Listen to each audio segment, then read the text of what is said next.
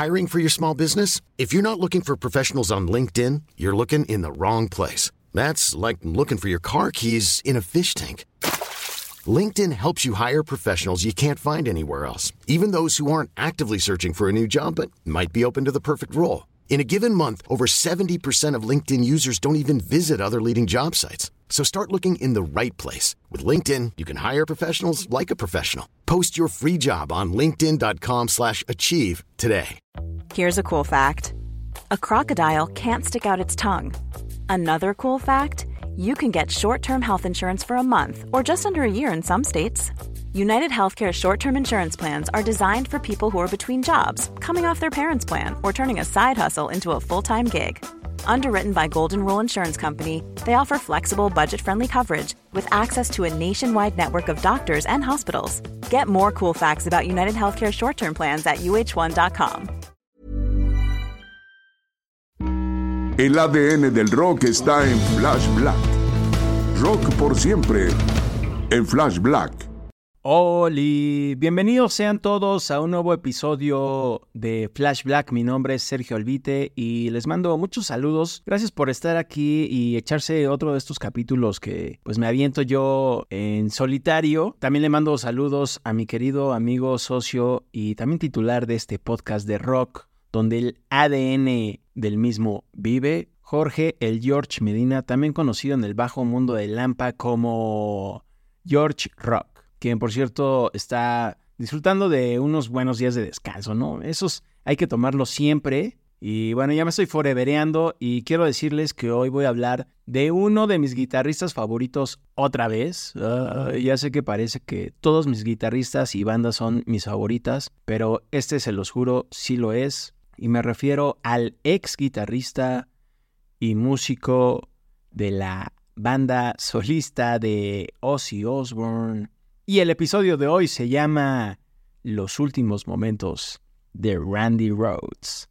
Así es, vamos a hablar de este músico que tristemente falleció a los 25 años de edad en 1982 en un horrible accidente y pues no sabemos qué hubiera pasado con su carrera. Era un gran, gran músico, eh, adoctrinado en el conocimiento musical de las armonías, las melodías, el solfeo. Practicó y estudió guitarra clásica y pues le entró a la guitarra eléctrica y se dio a conocer en grande con el entonces ex vocalista de Black Sabbath, quien estaba tratando de iniciar su carrera como solista, Ozzy Osbourne.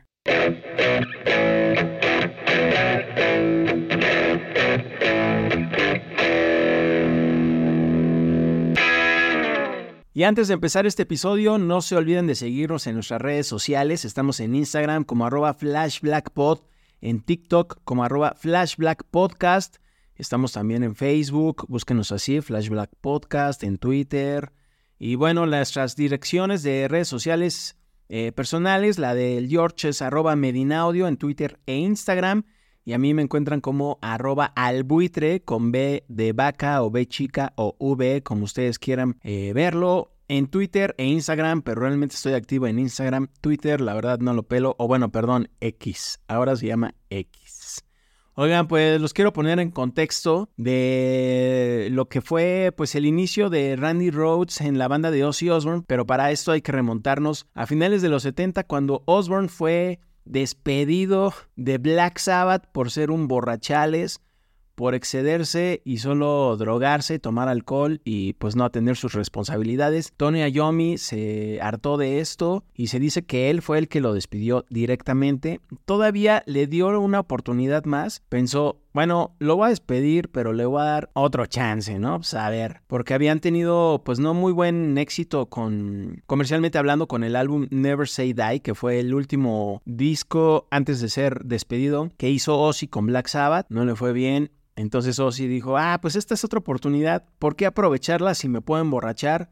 Entonces eso fue suficiente para Tony Iommi y pues le dio abrigo, le dio cuello, como decimos aquí en México. Entonces Ozzy se enfrentó a pues un camino de soledad y de responsabilidad porque dijo, chispas, ¿ahora qué hago? Le tengo que chambear, no manches, nunca lo he hecho. Bueno, se había chambeado de cierta manera. Pero bueno, el punto es que Sharon Osbourne, ya no sabemos esa historia, de quien ahora es su esposa, entonces era pues una morra que creía en él y le dijo, güey, pues lánzate como solista, no manches, o sea, pues ya te despidieron, pues güey, pues dale guas, ¿no? Búscate otra chamba y si nadie te la da, pues forma tu propia banda. Pero bueno, esa es una historia que ya no sabemos y si no se la saben, los invito a escuchar el episodio completo dedicado a Ozzy, que también tenemos aquí en Flash Black. Bueno, pues ahora sí, ¿cómo fue la llegada de Randy Rhodes a la banda de Ozzy Osbourne? Hay que poner primero en contexto que Ozzy para finales de los 70 pues ya se puso las pilas gracias a Sharon y empezó a buscar músicos. En las calles de Londres se rumoraba que la nueva banda de Ozzy Osbourne se iba a llamar Son of Sabbath, así como el hijo de Sabbath. Eh, al final eso no proliferó Qué bueno, gracias a Dio, bueno, gracias a Dios, pero en este caso gracias a Dio. Y en diciembre de 1979, Osborne se lanza a Los Ángeles y empieza ahí las audiciones. Se dice que probó a muchos músicos desconocidos y que varios de estos guitarristas buscaban imitar solamente a Tony Iommi, hasta que llegó Randall William Rhodes, mejor conocido como Randy Rhodes, quien era oriundo de Santa Mónica, California. Randy se entera de esta audición gracias al bajista Dan Strom, quien también era muy conocido, o al menos fue conocido en los 80 en la escena de Los Ángeles. Perteneció a una banda llamada Slaughter. Y bueno, pues le dice, oye, pues que Ozzy está audicionando guitarristas, güey, ¿por qué no le caes, güey? Y él dijo, ¿qué? Pues venga, va, es el de Black Sabbath. No, sí, sí, sí, va, me lanzo. Entonces ya se lanza la audición. Llegó a audicionar a una sala de ensayo a las 2 de la mañana ante un Ozzy que estaba todo desparramado, posiblemente borracho y dormido en un sillón, y se dice que él mismo lo aceptó casi sin escuchar a Randy Rhodes. Este llegó con un modesto amplificador que él solía utilizar solo para estudiar, empezó a afinar, echó un riff por ahí, como que Ozzy se despertó y dijo, ¿qué? Estás contratado. Y entonces Randy Rhodes dijo, que no, pues gracias, venga. Y bueno, pues esa es una anécdota que tiene muchas versiones porque también se dice que Ozzy Osbourne no se acordaba siquiera de haber contratado a Randy Rhodes. Pero el chiste es que este se quedó en la alineación de una banda que se supone se iba a llamar Blizzard of Oz. Digamos que no iba a ser la banda solista de Ozzy, sino iba a ser un grupo totalmente nuevo con Ozzy como cantante, tal como lo hacían Black Sabbath pero no fue así. Ahorita les cuento por qué. Eh, mientras les digo que Randy Rhodes pues tuvo una infancia difícil, fue abandonado por su papá a solo un año de edad y fue criado por su mamá Dolores Rhodes, quien a la vez se encargaba de los otros dos hermanos de Randy, que se llamaban Doug y Katy. Doug, por cierto, se cambió después el nombre a Kelly Rhodes, más de eso adelante. Y Dolores Rhodes, pues era una multiinstrumentista, daba clases de piano, atendía una tienda de instrumentos musicales y además administraba una escuela de música. O sea, todo esto ya corría en sus venas y se lo heredó a Randy Rhodes. Randy pues le empieza a entrar al mundo de la guitarra a los seis años de edad con un maestro particular. Luego, pues, eh, su madre le enseña solfeo y piano. Y pues también contó alguna vez Randy Rhodes que como no tenía en casa radio o televisión, pues su única forma de entretenimiento era la guitarra. A los ocho años comienza a tocar la eléctrica y a los 10 ya le empieza a dar al rock and roll tal cual, inspirado por sus héroes Mick Ronson, Jeff Beck y Leslie West, este último de Mountain, una gran banda de los 70 de hard rock. Formó su primera banda a los 14 años junto a su hermano Doug, el grupo se llamó Violet Fox. A los 19 se unió a un cantante en ese entonces desconocido llamado Kevin Dubrow, para así crear el grupo Quiet Riot, nombre que se dice le plagiaron al guitarrista de Status Quo Rick Parfit. Hay que preguntarle a Rick si sí cierto. El grupo fue firmado por el sello discográfico japonés CBS Japan, que además buscaba bandas estadounidenses jóvenes antes de que éstas hicieran estrellas y por ende pues fueran más baratas. Así fue como lograron grabar dos discos, Quiet Riot y Quiet Riot 2 o sea, Quiet Riot 2. Y si tú solo conoces a Quiet Riot como yo lo hice en un principio por la rola de Common Field de Noise, es porque Quiet Riot antes pasó inadvertido.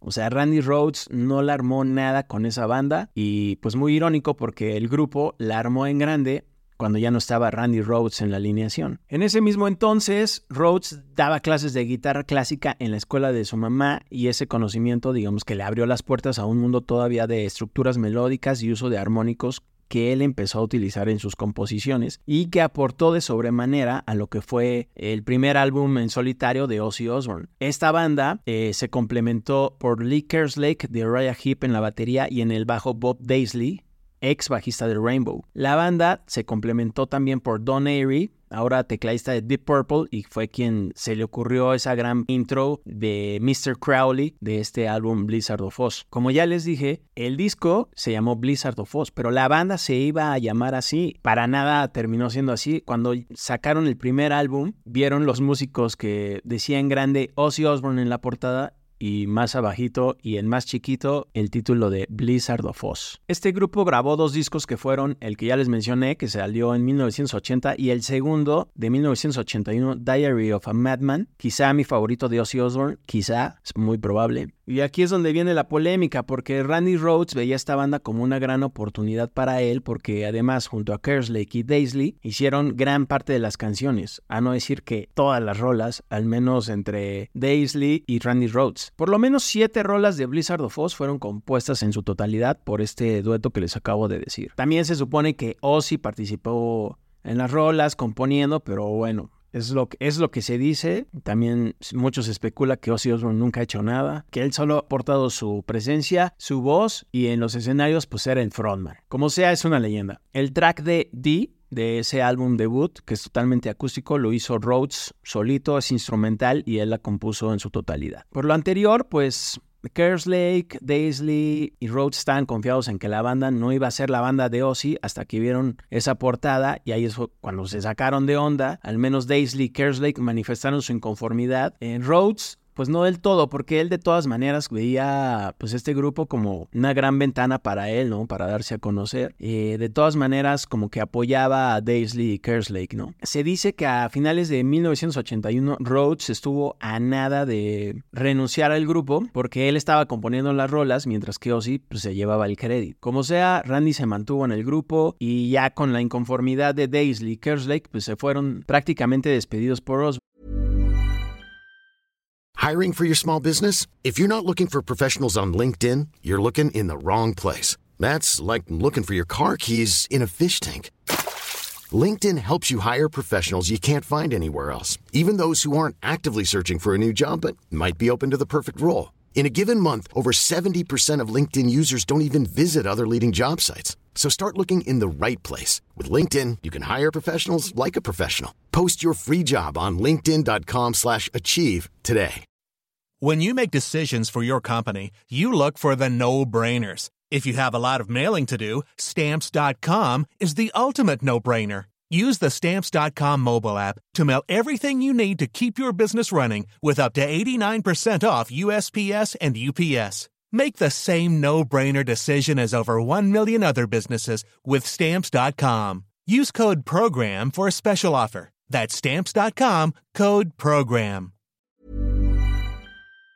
Porque ellos solo querían el crédito y además pues no querían ser la banda de Ozzy Osbourne. Se quedan sin bajista y es aquí cuando Randy Rhodes invita a su amigo Rudy Sarso de Quiet Riot. Él entra al igual que Tommy Aldrich, quien había estado con Pat Benatar y Black Oak Arkansas. Le entra en la batería y pues hacen, en mi perspectiva, una super banda, un super group. Randy ya para esas instancias, en 1981, ya se destacaba como el guitarrista del año porque así lo había designado la publicación Guitar Y es así como llegamos al año 1982, el último año de vida de Randy, que es cuando fallece, pues a sus 25 años. Es una época en la que el músico estaba insatisfecho con Ozzy por haber despedido a Bob Daisley, Lee Kerslake y no haberles dado además crédito en el álbum Diary of a Madman, pese a haber grabado ese disco. En el álbum original, los créditos van para Tommy Aldrich y Rudy Sarso, pese a que ellos no tocaron en esa producción. Tommy Aldrich en repetidas ocasiones, entrevistas y hasta el cansancio ha dicho que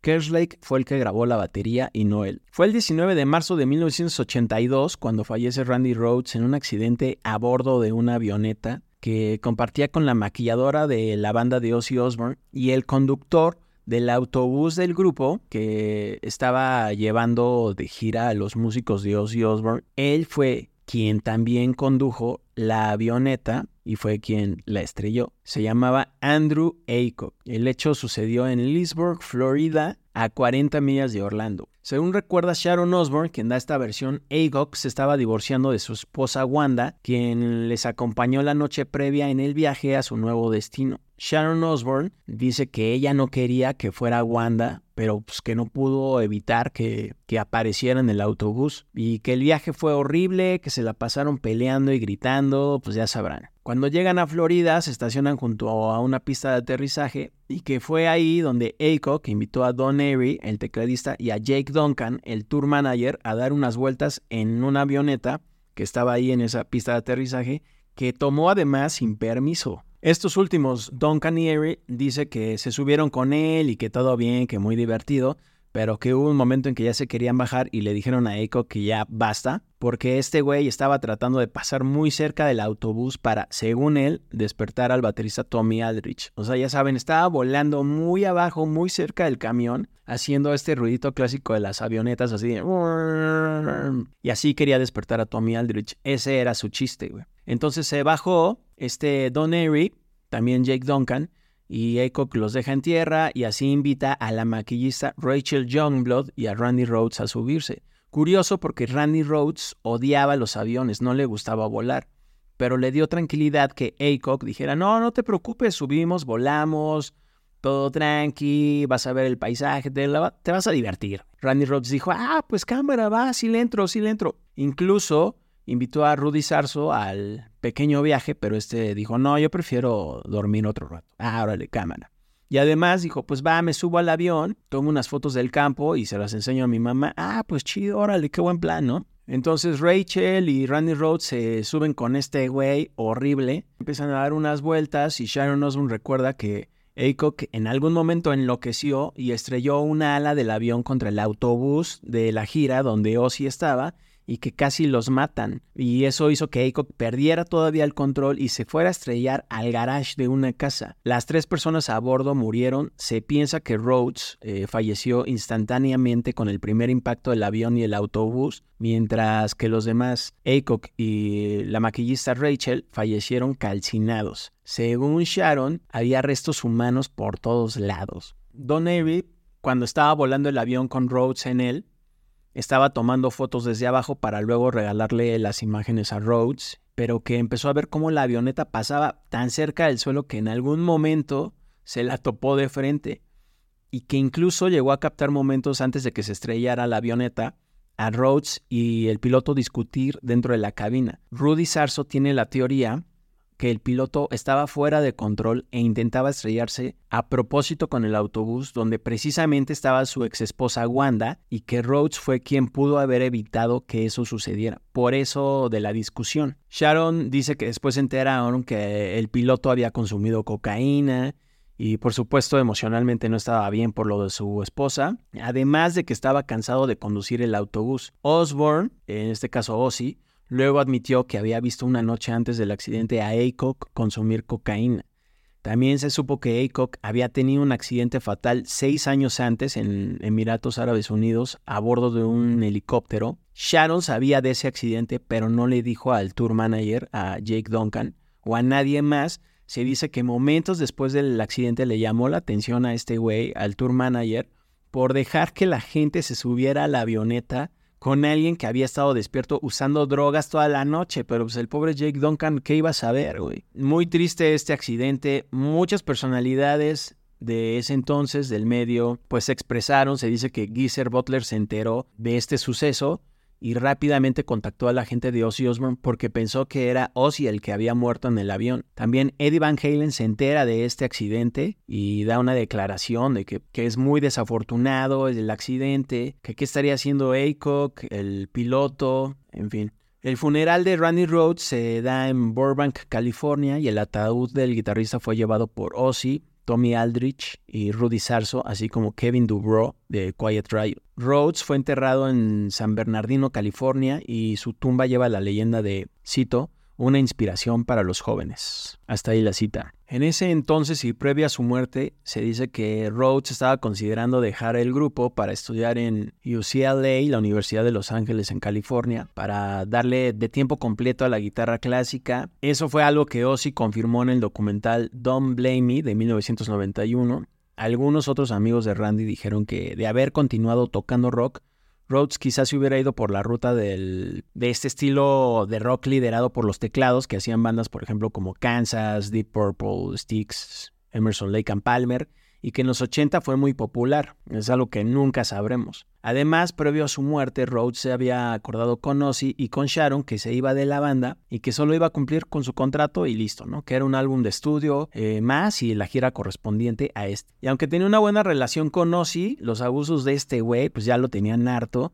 así como también a Tommy Aldrich y Rudy Sarso, ¿no? O sea, estaba haciendo lo mismo por lo que lo habían despedido de Black Sabbath. Luego también se dice que Ozzy, pues luego no te quería tocar porque estaba todo crudo, tenía grandes resacas de la noche anterior a un concierto lleno de excesos, entonces quería cancelar y Sharon Osbourne pues era la única que ahí pues, hablaba con este güey y lo ayudaba a pararse y lo ayudaba a llegar al escenario a dar el show. Como Randy Rhodes y los demás ya estaban hartos de Ozzy, se les pidió que hicieran un disco en vivo tocando únicamente canciones de Black Sabbath. Randy Rhodes, al igual que Tommy Aldrich, se negaron porque dijeron, güey, ¿cómo vamos a tocar covers de tu ex banda? Eso es como un retroceso en nuestras carreras artísticas y profesionales, güey. Entonces se negaron, se dice que Ozzy vio esto como una traición y además Ozzy amenazó a Rhodes con que músicos como Frank Zappa y Gary Moore lo iban a reemplazar en ese disco en directo. Luego por la muerte de Randy Rhodes pues esa idea se canceló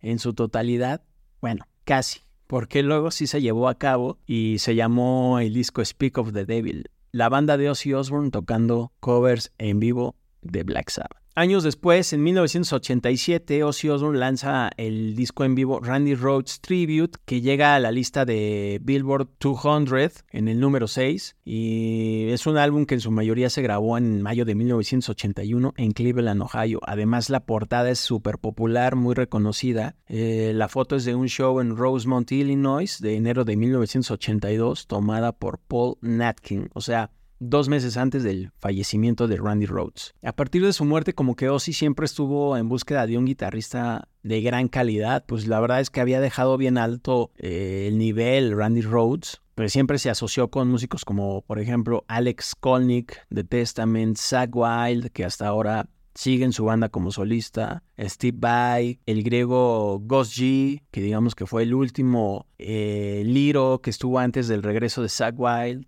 para finalizar, por supuesto les recomiendo los dos primeros discos de Ozzy Osbourne, Blizzard of Oz y Diary of a Madman, eh, así como también Randy Rhodes Tribute, pero también las canciones en vivo del álbum reedición de 40 aniversario de Blizzard of Oz, el tributo que le hizo Quiet Riot, su ex banda, en la canción Thunderbird de su gran álbum Metal Hell, y un LP tributo a Randy Rhodes que se llama Immortal Randy Rhodes, que tiene apariciones y grandes ejecuciones de Serge Tankian The System of a Down, Tom Morello de Rage Against the Machine, Rudy Sarso, incluso Serge Tankian y Tom Morello salen tocando la canción de Crazy Train. También aparece Frankie Banali de Quiet Riot, el hermano de Randy Rhodes, Kelly Rhodes, Brad Gillis de Night Ranger, quien fue el segundo guitarrista que reemplazó a Randy Rhodes tras su muerte. También aparece George Lynch de Dokken, Bernie Tormé, quien fue quien entró a cubrir de inmediato algunas fechas con la banda de Ozzy tras la muerte de Randy, también aparece Ghost G y curioso porque pues todos estos músicos que acabo de mencionar de alguna manera estuvieron inmiscuidos o relacionados con Ozzy Osbourne. Se dice que George Lynch también audicionó para Ozzy. Oigan, pues les agradezco mucho haber llegado hasta aquí. Espero hayan disfrutado los últimos momentos de Randy Rhodes. Eh, uno de mis guitarristas favoritos, eh, grandes ejecuciones. Eh, creo que Blizzard of Oz y Diary of a Madman son increíbles, grandes, grandes discos. Sus composiciones de verdad que eran muy finas. No sé si 100%, pero Ozzy Osbourne sí le debe mucho a Randy Rhodes, Bob Daisley y Lee Kerslake. Y bueno, también Don Airy, quien ya les dije fue quien se aventó esa gran intro de Mr. Crowley. No les quito más su tiempo, muchas gracias por haber estado aquí en Flash Black. Y pues, obviamente, el ADN del rock está aquí, ¿no? ¿Qué? Si es rock, es Flash Black.